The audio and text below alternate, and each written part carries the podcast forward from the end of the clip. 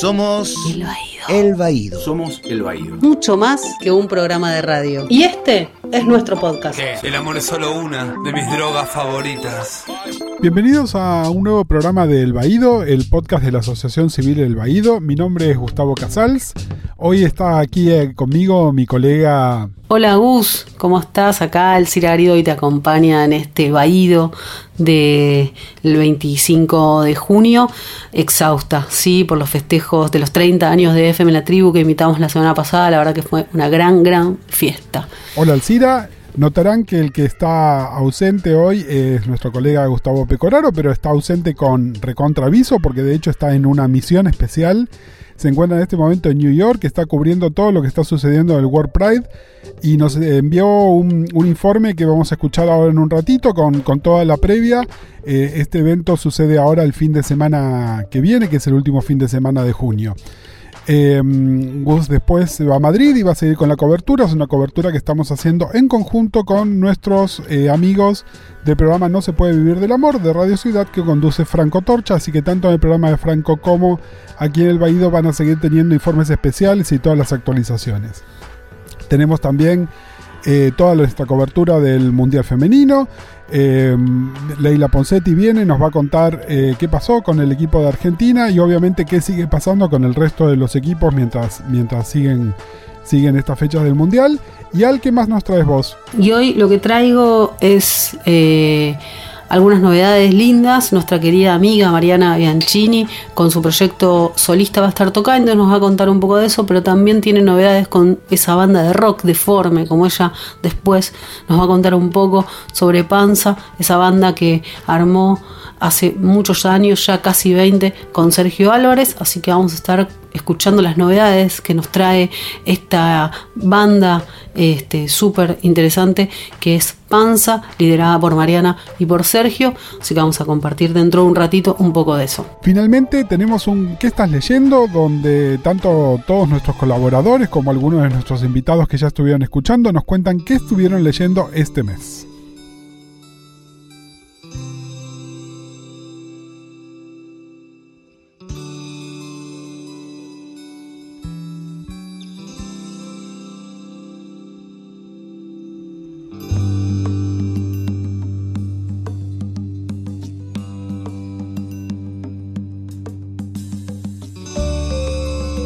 Hola queridos y queridas, eh, soy Gustavo Pecoraro, acá en directo desde Nueva York, cubriendo para el Baído el World Pride 2019, el orgullo que conmemora los 50 años de la revuelta de Stonewall. Eh, bueno, es hoy el lunes eh, 24, estamos dando nuestro, estoy enviándoles nuestro primer informe eh, para que vayan también transmitiendo un poco eh, a nuestra audiencia, a nuestras queridos oyentes y oyentas, que lo que está sucediendo acá, eh, les cuento que en principio el, el pequeño balance que se puede hacer o que puedo hacer a partir de lo que estoy viviendo en estos primeros tres días que estoy, que oficialmente, si bien las actividades comienzan hoy, comenzaron hoy, con la Human Rights Conference. El fin de semana del viernes, sábado y domingo hubo mucha, eh, mucha movida en la calle, eh, sobre todo en, la, Christopher Street, que, fue, eh, que es donde está el Stonewall Inn, el Stonewall Inn y es donde bueno, sucedieron las revueltas hace 50 años. Eh, más que nada, eh, y, bueno, tu, tuve la suerte de poder encontrarme eh, con María Belén Correa, que ella es fundador de, fundadora de ATA y del Archivo de la Memoria Trans, y también con Luisa Paz, que es la actual eh, presidenta de la Asociación de Travestis y Transexuales de la Argentina. y estuvimos charlando un poco, ellas ya hacía unos días que estaban, haciendo como un pequeño balance en, entre los tres, entre las tres, sobre qué es lo que estábamos viviendo y lo que estábamos mirando, lo que estábamos viendo. Y en principio lo que me gustaría contarles es que hay una, un World Pride muy diferente al que, al que yo participé en 2017 en Madrid. Eh, este hasta ahora viene siendo un World Pride muy despolitizado, o mejor dicho, muy decid, eh, o sea, un, un World Pride sin ideología. Recordemos que el del 2017 se hizo bajo el mandato de Manuela Carmena como alcaldesa y donde la Conferencia Internacional de Derechos Humanos tuvo representantes como el expresidente José Luis Rodríguez Zapatero, eh, muchas, eh, muchos ministros, ministras, parlamentarios, eh, referentes de todo el mundo, muchos referentes de, y referentas de países como Turquía, de, países de Asia, de, Rusia, de muchos de Iberoamérica. Y acá en, en, este, en este World Pride de Nueva York, en, este, en, esta, en esto que estamos viendo de la Conferencia Internacional de Derechos Humanos, es todo lo contrario. Han tomado la posta y la voz eh, las activistas o los o por ahí, ni siquiera son las activistas, no son organizaciones eh, que están manejando a partir de, de acuerdos con Interpride y con el, con el ayuntamiento de la ciudad, el World Pride, y son ellos quienes están eh, bajando la voz. Em, en principio tuvimos una, incluso una discusión porque no iban, no nos, no nos permitieron eh, hacer nuestra, nuestro planteo de eh, no seleccion la, la, respuesta oficial fue no, nos no fue seleccionada nuestra propuesta de panel sobre crímenes de odio y y violencia por orientación eh, sexual y, e identidad de género. Y, por lo tanto decidimos no participar eh, porque tampoco se garantizaba que hubiera traductoras o traductores, que hubiera una traducción simultánea. Yo no iba a hablar en inglés, primero porque hablo fatal en inglés y segundo porque me parece que no es mi lengua y si vengo a un congreso internacional pongan facilitan la traducción, que para eso tienen bastante dinero. La otra cosa que veíamos con, con Belén y con Luisa es que por ahora quienes están festejando son las gays y las lesbianas y bastantes personas cis, heteros que se acercan y que que bueno que, están participando de los primeros eventos que hay, que fue la, pintada de un paso de cebra justo en el cruce de Christopher Street con Avenida América eh, y algunas otras pequeñas actividades más, pero por ahora eh, lo que sí eh, pudimos saber es que el colectivo travesti transexual está bastante relegado, porque acá tiene una hay, hay, una, hay una cosa muy, muy, muy significativa que es que se nota mucho la diferencia de clases, se nota mucho los privilegios sociales, y esto no lo digo desde un lugar de disidencia ni nada de eso, porque saben que no es eh, mi, mi, estilo, pero sí realmente se nota mucho la presencia de eh, la participación de ciertas personas en algunas actividades y otras no. Pero el colectivo latino, el colectivo latino es muy fuerte acá, el colectivo latino LGTBI tiene muchas organizaciones muy fuertes y tiene, el, y sobre todo el colectivo translatino, tiene eh, una de las referentes más importantes eh, de, en estos momentos, una figura eh, muy convocante y es una persona que está eh, eh, hace muchos años eh, vino desde México y, vive en Nueva York, que se llama Lorena Borjas, y, que, y ella hoy convoca, esta noche, lunes, a, festejar el, World Pride a partir de, tomando como excusa, su cumpleaños. Entonces, hoy va a haber un gran evento de organizaciones latinas, de organizaciones gays, de organizaciones de lesbianas y también de organizaciones trans, eh, con la excusa del cumpleaños de Lorena Borjas, que no vamos a decir cuántos cumple, pero cumple bastantes años, y donde vamos a estar presentes un poco también para discutir, bueno, qué es lo que, qué es lo que es, qué es el orgullo no solo para eh, las grandes marcas y las grandes eh, vidrieras o las grandes tapas de algunas revistas, sino también el orgullo para todas las personas LGTBI que habitan la ciudad de Nueva York y que también la construyen día a día con su visibilidad, con su participación en muchos espacios, con su activismo eh, y con su referencialidad. Em, luego otra actividad muy importante que hay es el... Eh, bueno, les quiero contar que em, el Baído Podcast ha sido acreditado para la marcha eh, como medio de prensa. Eh, esto lo, resolví a último momento porque eh, hay la marcha, eh, el domingo va a haber dos marchas. Una marcha oficial, que es la marcha que más que marcha es un desfile, que es donde hay que anotarse en organizaciones para poder entrar a marchar, porque la marcha está, es vallada y está custodiada por seguridad y por policías, y cada columna tiene un espacio para marchar, eh, y entonces, nada, uno tiene que eh, anotarse en esos espacios y luego, presentando el documento, entrar a la marcha. Es una cosa que no sé cómo será realmente, pero bueno, lo que me han contado es que esto es un desfile, no es una marcha, no es que entras espontáneamente a las columnas y bailás con la gente, sino que vas como si fuera un desfile, como van pasando las organizaciones, las carrozas. Una gran crítica que hubo, que está habiendo, por eso es que también va a haber eh, una contramarcha o una, o una marcha alternativa, por llamarlo de una manera mejor, es el mismo domingo, pero mucho más temprano, a las 9 de la mañana, 9 y media, que se llama Queer Liberation March, que es una, una marcha que reivindica primero las identidades, ¿no? y luego también hace una crítica a toda esta especie de formalidad que, eh, que, significa llegar a una marcha, que te piden el documento para entrar a marchar, donde tenés que marchar en una columna, etcétera, etcétera. Yo voy a participar de las dos marchas, eh, porque me parece que también como, como hecho periodístico está bueno, pero sí es cierto que eh, esto de marchar en columnados eh, bajo permiso de un orden es medio raro comparado con las marchas a las que acostumbramos, a las que conocemos, a las que acostumbramos participar. Em, y después lo otro que les quería contar es que el jueves 28 va a haber eh, una marcha en Bronx, eh, que es otra marcha alternativa, pero ya eh, liderada por las organizaciones travesti transexuales.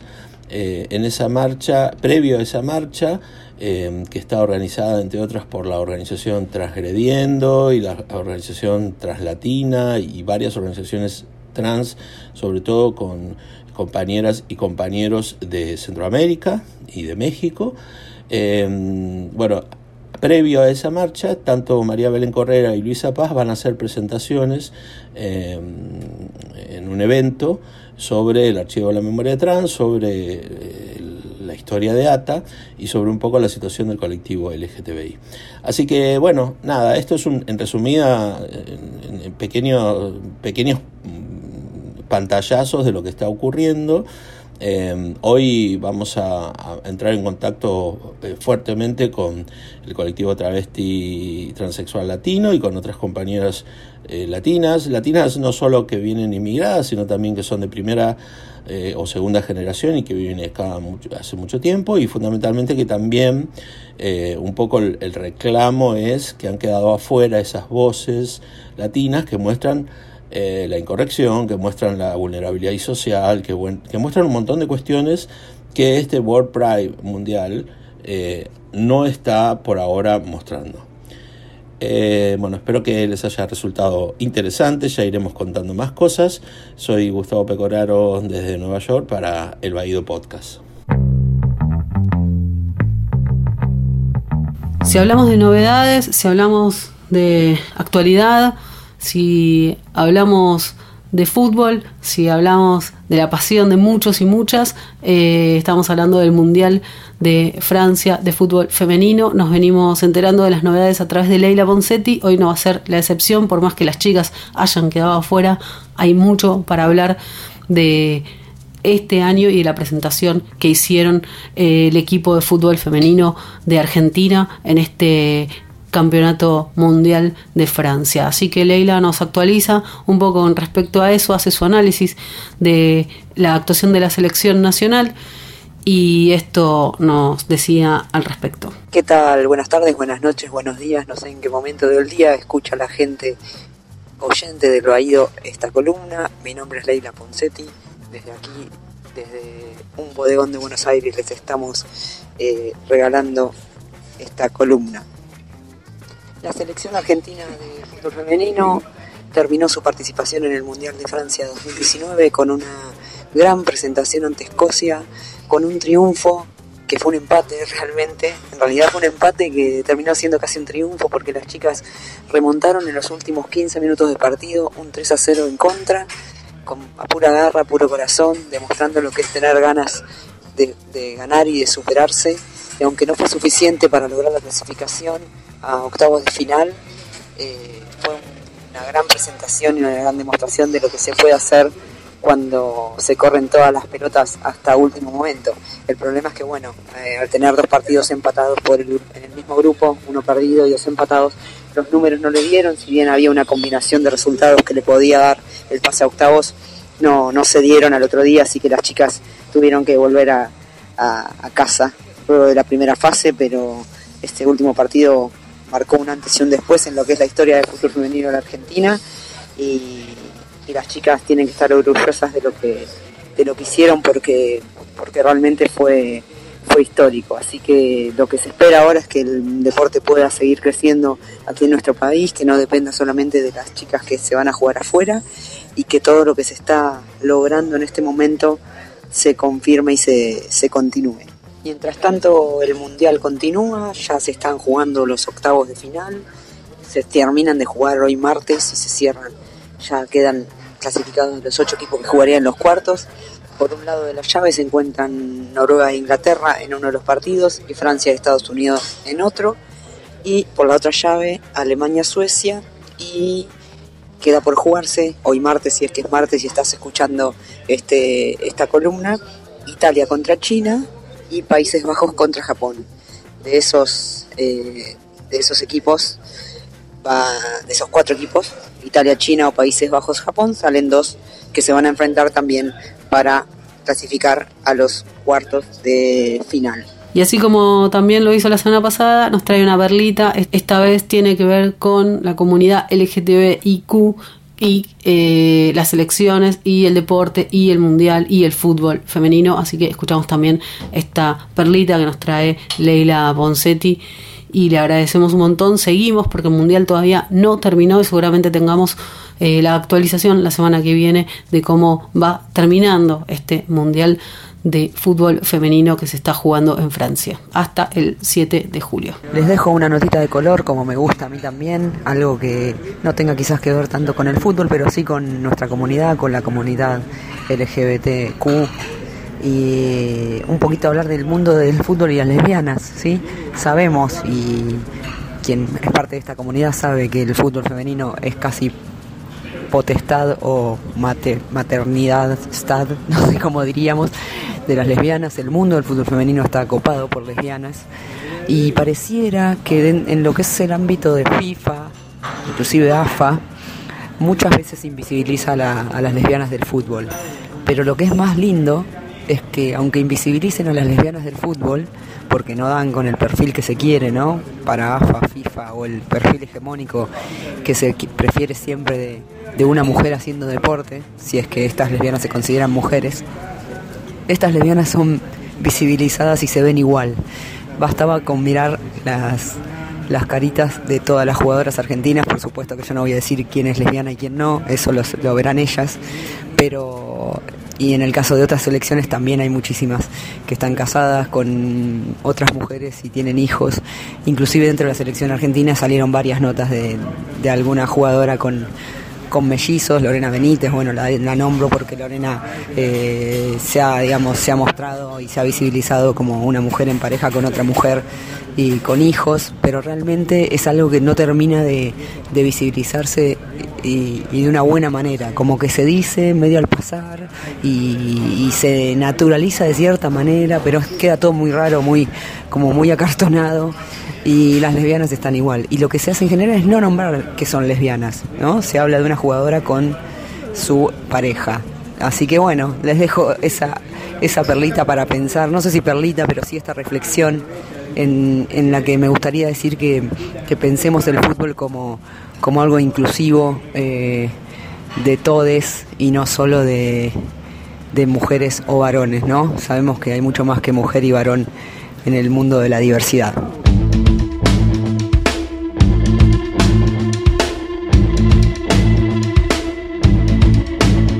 Decía al principio del programa que estuvimos hablando con Mariana Bianchini, ella cantante líder de, de Panza, pero también con una larga e interesante carrera solista, tiene varios discos ya, Post Incubadora fue el primero, el segundo fue Bu, el tercero fue Indisciplina y el cuarto Matrioska, este Matrioska ganador del mejor disco alternativo de rock en los premios Gardel. La verdad que fue una distinción súper interesante para ella y también este tipo de premios generan un poquito de notoriedad, así que bienvenido sea. Y bueno, Mariana nos trae por un lado una hermosa novedad con respecto a Panza, esa banda un poco loca, un poco deforme, muy de culto y súper interesante para meterse y explorar. Así que primero Mariana nos cuenta de qué se tratan estas novedades. Hola, soy Mariana Bianchini, la cantante de Panza, y hoy eh, traigo un single nuevo de la banda. Bueno, en realidad no es tan nuevo, la versión es nueva. El tema es Detective, es un tema de Charlie García interpretado por Fabi Cantilo y nosotros hicimos una versión, un, cover y lo grabamos en el disco Nada es Rosa. Este año, un poco por eh, los 20 años de la banda y por las ganas de, subir todo el material a Spotify, lo que hicimos fue empezar a agitar esa subida de Nada es Rosa a Spotify que va a salir este año con un par de remix y entre ellos, bueno, empieza siendo este, Detectives, que estuvo a cargo Juan Blas Caballero, que es un productor muy capo, muy amigo de Facu Rodríguez. Facundo Rodríguez es el ingeniero que nos ha grabado todos los discos desde el primero, el dueño de Quark Records, el ingeniero de Divididos, el ingeniero de Scalandrum. Y él es muy amigo de Juan y le mandó los tracks y Juan hizo magia y con... Se copó, le encantó el tema y fue haciendo fue unas, locuras hermosas. Fue sampleando las voces, hizo unas armonías con la voz muy zarpadas. Eh, está el tema está más electrónico, más hay unos sintes que están buenísimos, unas guitarras lupeadas, bueno. Entonces nos, nos entusiasmó como para eh, seguir adelante con un proyecto que tal vez sea eh, no solo subir los temas a Spotify, los discos a Spotify, sino grabar un disco. Eh, ¿Que van a grabar un disco? Sí, vamos a grabar un disco. Lo que pasa es que con Panza es, los integrantes más viejos que somos Sergio y yo. Tenemos un GPS emocional bastante raro. Entonces hay veces que tenemos ganas y hay veces que no. Y bueno, un poco que nos guía ese deseo. En principio sí, hay ganas de grabar un disco nuevo, de hacer canciones como son características en Panza, con un rock de mierda, con un rock bastante oscuro, bastante desagradable, como le gusta a nuestros seguidores, eh, con letras completamente depresivas y mm, intoxicadas y amargadas y todo eso junto en un nuevo disco que mm, nos va a hacer muy bien a todos. Eh, pero bueno, de esto no puedo decir mucho porque por ahí mañana nos arrepentimos. Así que en principio están los planes y hay fecha de grabación. Sale ahora Detectives, sale dentro de un par de dentro de un par de meses sale otro corte, otro remix de Nada Rosa también y después subimos Nada Rosa a Spotify y después grabamos.